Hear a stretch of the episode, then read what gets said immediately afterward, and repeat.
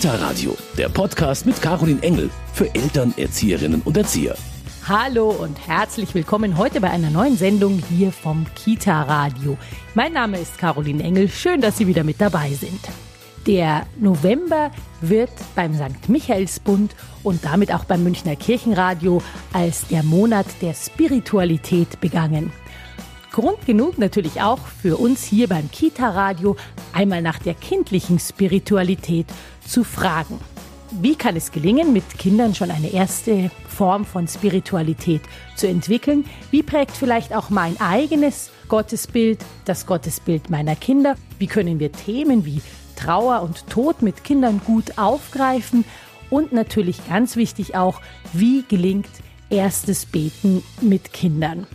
Das alles sind Fragen, über die ich mich heute unterhalte mit Pater Alfons Friedrich. Er ist der Pfarradministrator des Pfarrverbands Heidhausen und Ihnen als Zuhörer wahrscheinlich bekannt aus unserer Sendung Die Bergold und der Pater. Kindliche Spiritualität und erstes Beten mit Kindern, das sind Themen, über die wir sprechen, heute hier beim Kita Radio.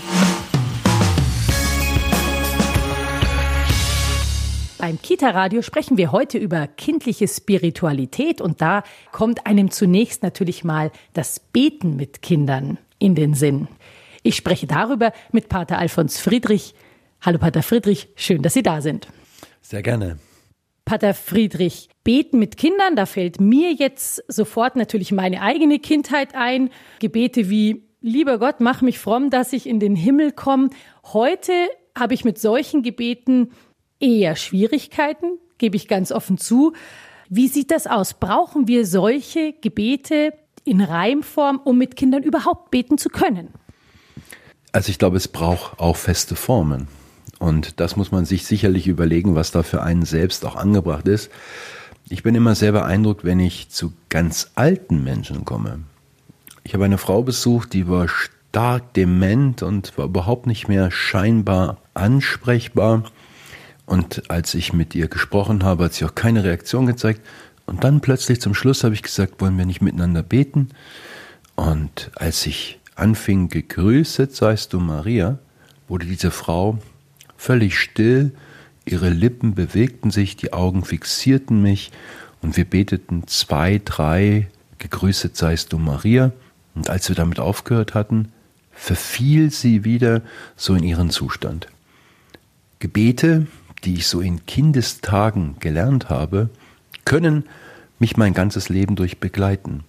Deswegen gibt es sicherlich formale Gebete, die einfach so zur Routine meines Alltags gehören könnten und natürlich auch Gebete, die so in der Auseinandersetzung mit dem, was ich erlebe, was ich erfahre, entstehen können.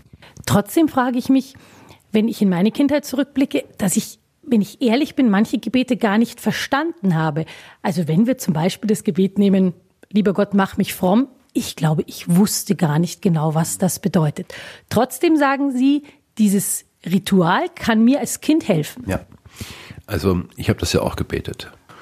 Und ich habe mir überlegt, äh, wie das dann so aussieht, in den Himmel zu kommen, ob es eine Treppe gibt und ob ich dann Flügel kriege, weil ich ja fromm bin. Also alles Bilder, die ich irgendwie abgeleitet habe durch das, was ich gesehen und gehört hatte. Ja, ich bin der Meinung, dass es auch Dinge geben soll, die ich noch gar nicht in ihrer Endgültigkeit jetzt verstehe. Ich glaube, einem Kind geht es so, dass es immer fragen wird, was ist das? Und aus dem Gebet, mach mich fromm, muss natürlich irgendwann diese Selbstreflexion erwachsen, was heißt denn überhaupt fromm oder spirituell leben oder vertieft mit einer Sinnorientierung ausgestattet sein. Aber das wird natürlich ein Dreijähriger nicht seine Mutter fragen, Mutti, kannst du mir sagen, wie eine Sinnorientierung ausschaut? Sondern da wird es um ganz einfache Dinge gehen. Das heißt, wenn ich jetzt ähm, Gebete mit Kindern habe in einer ritualisierten Form, geht es schon auch darum, mit meinem Kind, ich sage jetzt mal, zu erarbeiten, was ist denn, was steckt da drin für mich als Kind oder für mein Kind? Das halte ich für ganz entscheidend, dass man das miteinander versucht zu entdecken. Und Sie haben ja gerade gesagt, es geht um ritualisierte Formen. Also wann findet denn so etwas statt? Also wenn ich jetzt ich entscheide, heute Abend lernt mein Kind das Vaterunser und ich erkläre ihm kurz die theologische Dimension, könnte es sein, dass das Kind nicht dafür disponiert ist. Also meine Frage ist dann eher dann die, wo gibt es Berührungspunkte im Alltag und wie kann ich diese Punkte dann aufgreifen an dem Ort, wo wir beiden Zeit haben. Also wo ich mit meinem Kind zusammen bin oder mit meinen Kindern und wo wir dann sagen, wir schließen den Tag ab oder wir beginnen den Tag oder wir schließen die Woche ab. Ich weiß nicht, welche Formen in den Familien präsent sind, aber ich glaube, solche Formen sind sehr wichtig. Formen und Orte, die ich in meinem Heimatbereich habe, halte ich für prägend, gerade in der Kinderzeit weil natürlich Kinder diese Wiederholung auch brauchen, dass sie sich vielleicht auch darauf verlassen können. Am Abend ist für sowas auch Zeit, für meine Fragen in diesen Bereichen, für das zur Ruhe kommen zusammen mit meiner Mutter, mit meinem Vater, dass Raum da ist und Zeit. Ich schließe etwas ab und ich schließe es ab mit dir, der du bei mir bist, und ich übergebe es dem, der immer für mich da ist. Punkt. Wenn ich dieses Gefühl habe, dann habe ich eine Sicherheitserfahrung. Dann weiß ich, da ist jemand, der mich trägt, der immer für mich da ist. Eine sehr schöne Erfahrung, die man da mit Kindern machen kann und ein Halt, der dann durch das gemeinsame Gebet da ist. Wenn ich jetzt sehe, wie ich mit meinen Kindern bete oder versuche zu beten, weil es ist tatsächlich immer ein Versuch, dann stelle ich fest, dass mir oft diese festen Gebete dann zu wenig sind. Wie kann ich aber jetzt als Mutter einen Weg finden, vielleicht der darüber hinausgeht, über, ja, lieber Gott, mach mich fromm. Ich will ja vielleicht auch ein bisschen mehr. Als erstes ist natürlich, ich muss mich selbst mal hinterfragen, was ich vermitteln möchte. Und oft ist das natürlich so ein Problem, dass man gern sagen möchte, ich möchte einfach mehr machen, mehr. Ähm, möchte das das Kind auch oder möchte das nur die Mama? Ähm, ganz einfach, weil es notwendig ist, äh, zu wissen, was braucht jetzt mein Kind? Und natürlich möchte ich, dass mein Kind alles richtig macht und dass es ihm gut geht. Und da ist doch schon einfach wichtig, dass ein Kind einfach auch frei beten kann. Aber will das das Kind auch? Ist das Kind schon so weit oder braucht das Kind vielleicht eher so diese Haltestücke, Stäbe der festen Formen, die ihm zeigen, alles ist gut? Also ich glaube, da muss man auch entwicklungspsychologisch ganz vorsichtig Schritt für Schritt mit dem Kind gehen und ihm zunächst einmal zeigen, was Glaube denn beinhaltet. Also welche Themen gebe ich denn meinem Kind mit? Also das alleine schon mal eine ganz wesentliche Voraussetzung. Welche Erfahrungen mache ich? Lerne ich so etwas wie Barmherzigkeit? Erlebe ich das in meinem zwischenmenschlichen Geschehen? Mache ich selbst die Erfahrung, dass mir vergeben wird, dass ich vergeben kann? dann kann ich auch mal beten, vergib uns unsere Schuld, wie auch wir vergeben unseren Schuldigern. Aber sonst bleibt das so eine lose Formel, die nicht rückgebunden ist an mein Leben. Das heißt, ich als Mensch, der meinem Kind die Welt eröffnet bin, gefordert, dass es diese Inhalte auch kennenlernt. Barmherzigkeit, Gnade, Liebe.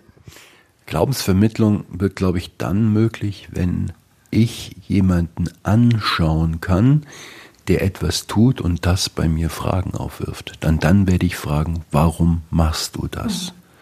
Und wenn ich erlebe, dass das echt und authentisch ist, dann werde ich weiterfragen. Und ich glaube, so über diese Stufen komme ich näher der eigenen Glaubenserschließung und auch der Erkenntnis vielleicht, was dieser Gott für mich bedeutet. Das heißt, würden Sie sagen, dass solange ich die Fragen meine, meiner Kinder aufgreife, komme ich schon an sowas wie Beten ran. Also das heißt, wenn ich im Gespräch bin mit meinem Kind, das zum Beispiel einfach sowas sagt wie, hat denn der liebe Gott auch die Blume gemacht, dass ich darüber zum Gebet kommen kann? Ich glaube ganz sicher sogar, denn die Frage ist, Sie haben ja zunächst einmal die Deutungskompetenz gegenüber Ihrem Kind. Deswegen fragt das Kind Sie. Und wenn in diesem Prozess der Auseinandersetzung ich in der Lage bin, etwas zu erklären, zu deuten und das auch mit einer anderen Perspektive noch verbinde, dann wird dem anderen das klar sein. Also wenn ich mit Menschen zusammen bin, für die grundsätzlich nur Materielles im Vordergrund steht oder die davon überzeugt sind, dass diese Welt alles ist und danach ist Schluss, dann wird gar nicht diese Frage aufkommen, weil ich gar nicht mit dieser Frage konfrontiert werde. Sie wird kommen, aber sie wird dann keine Antwort finden. Und wenn ich das Kind mit hineinnehme und meine Deutung auch dann in diese religiöse Form führe, dann ist das nicht Zusatz, sondern ist das konsequent. Mhm. Und das halte ich für wichtig. Ich kann nicht alles erklären. Ich bin ja eben nicht der liebe Gott. Ja. Ich bin jemand, der mit dir versucht, die Welt zu entdecken und ich gebe dir meine Erklärung. Und manchmal lerne ich durch deine Erklärung ja auch ganz, ganz viel schon. Aber das führen wir jetzt weiter und sagen, lieber Gott, das ist eigentlich wunderschön, dass du uns heute das hast erleben lassen. Mhm. Punkt. Das reicht. Dann merke ich als Kind, ah, da kommt noch jemand ins Spiel, der aber immer schon im Spiel ist. Und das ist wichtig. Das heißt, ich kann am Abend mit meinem Kind den Tag besprechen, ja. merken, oh, überall in unserem Leben ist Gott sozusagen präsent. Ich ja. kann ihn überall mit hineinnehmen und schon bin ich eigentlich drin mitten im Gebet. Und ich kann auch vieles offen lassen und auch Fragen offen lassen. Was ist jetzt mit der Oma, die krank ist? Ich weiß es auch nicht. Aber wir wollen hoffen, dass es gut wird. Wollen wir für die Oma beten? Und was das dann heißt, gut werden, das muss man sehen. Ne? Pater Friedrich, wie kann man vielleicht mit Themen wie Trauer, Tod so umgehen, dass auch Kinder nicht die Angst empfinden, die ich vielleicht selber empfinde? Ich sehe noch eine Mutter vor mir, die sagte, als wir die Kinder eingeladen hatten, den Ostergedanken etwas konkreter werden zu lassen, ja bitte lassen Sie doch Karfreitag und das Sterben weg. Und ich glaube, das ist schon mal der erste Punkt. Also welches Verhältnis habe ich denn zum Karfreitag? Und damit meine ich nicht dieses Geschehen vor 2000 Jahren in Jerusalem, sondern ich meine die Karfreitage in meinem Leben. Die Verlusterfahrung, Verlust der Liebe, Verlust der Großeltern, der Eltern. Alles das sind oft Dinge, die über mich ja natürlich hereinbrechen und ich an solchen Karfreitagen sprachlos werde. Nur deuten wir das weiter? Also gibt es da einen Ostersonntag oder bleiben wir an diesem Karfreitag? Und das Zweite ist, warum will ich denn meine Kinder schützen vor diesem Karfreitag? Die erleben das doch jeden Tag. Da ist der Ringwurm, der plötzlich tot ist, oder die Amse, oder die Maus, oder was weiß ich, oder plötzlich die Oma. Ein Kind wird sich damit beschäftigen wollen, weil es die Fragen hat, wo ist Oma? Und das ist doch eine Chance. Wird jetzt der Begriff Tod von vornherein so besetzt, dass wenn ich den Begriff höre, er für mich schon traumatisch wird? Oder nehme ich ihn mit hinein ins Leben? Und das ist für mich die, die Frage. Als glaubender Mensch gehört der Tod für mich ins Leben. Ich kann mich ja selber sehr gut erinnern, ich war neun Jahre, als meine alles geliebte Oma starb.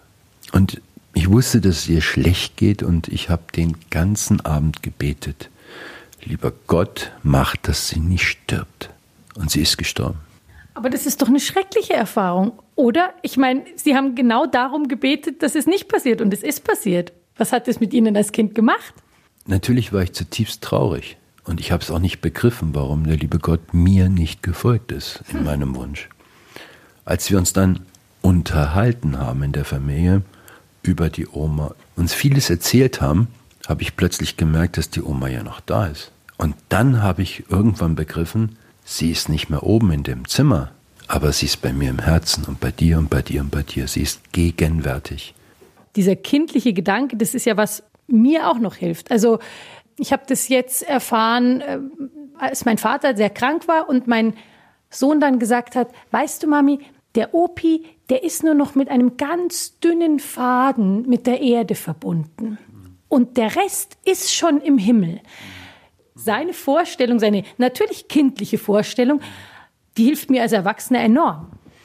Also ich glaube, dass diese Vorstellung des Kindes deswegen möglicher ist, weil das Kind etwas weiß. Das Kind weiß von Ihnen oder vom Umfeld, es gibt sowas wie Himmel. Also das heißt, der Tod ist nicht das endgültige Aus, sondern nach dem Tod heißt es Weiterleben. Und das Kind kann das als Realität viel leichter annehmen als ich. Ich kann es vielleicht als Erwachsener auch annehmen, wenn ich mich mein Leben lang einübe. Also ich glaube, das ist ein ganz wichtiger Punkt. Wenn ich das eigentlich einübe in mein Leben, dass der Tod dazugehört, wird er mich immer überraschen, aber er wird mich nicht so treffen, dass danach nichts mehr möglich ist. Und deswegen plädiere ich auch dafür, dieses Thema auf gar keinen Fall den Kindern vorzuenthalten, sondern die Kinder mit behutsam hineinzunehmen. Weil die Kinder fragen und die Kinder wollen wissen. Und wenn ich keine Antwort habe, ja, welche Antwort haben dann die Kinder? Das heißt, Sie würden schon dafür plädieren, dass man es sowohl in der Familie bespricht, aber dass man zum Beispiel auch in katholischen Kindergärten ruhig Aktionen wie einen Friedhofsbesuch mit einplanen kann, ohne Angst, ohne dass man das Gefühl hat, oh Gott, ich konfrontiere Kinder jetzt mit Themen, die noch gar nichts für sie sind. Ich glaube, das kann ich mit Kindern entsprechend der Altersstufe gestaffelt immer schon tun. Also die einzigen, die vielleicht dagegen sein werden, werden einige Eltern sein, die das eben nicht möchten. Aber ich plädiere unbedingt dafür, einfach die Erfahrung zu machen, geht in die Kirche, zündet Lichter an für eure Verstorbenen. Oder versucht einfach auf dem Friedhof diese Namen zu entdecken, die Zahlen zu erkennen, was dahinter steht, dass es Menschen sind. So kann ich mich selbst einordnen als Kind in, in eine Geschichte, die die waren, die die sind und die die kommen. Und ich habe lauter Anknüpfungspunkte mit dem Kind zusammen, diese Erfahrungen zu reflektieren und zu deuten. Und das Kind kann aus diesen Gesprächen heraus Sicherheit bekommen.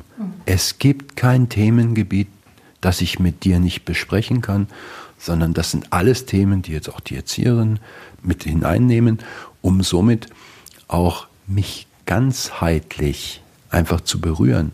Und das würde ich gerade von einer kirchlichen Einrichtung erwarten, diese ganzheitliche Sicht des Lebens stärker in den Vordergrund zu rücken.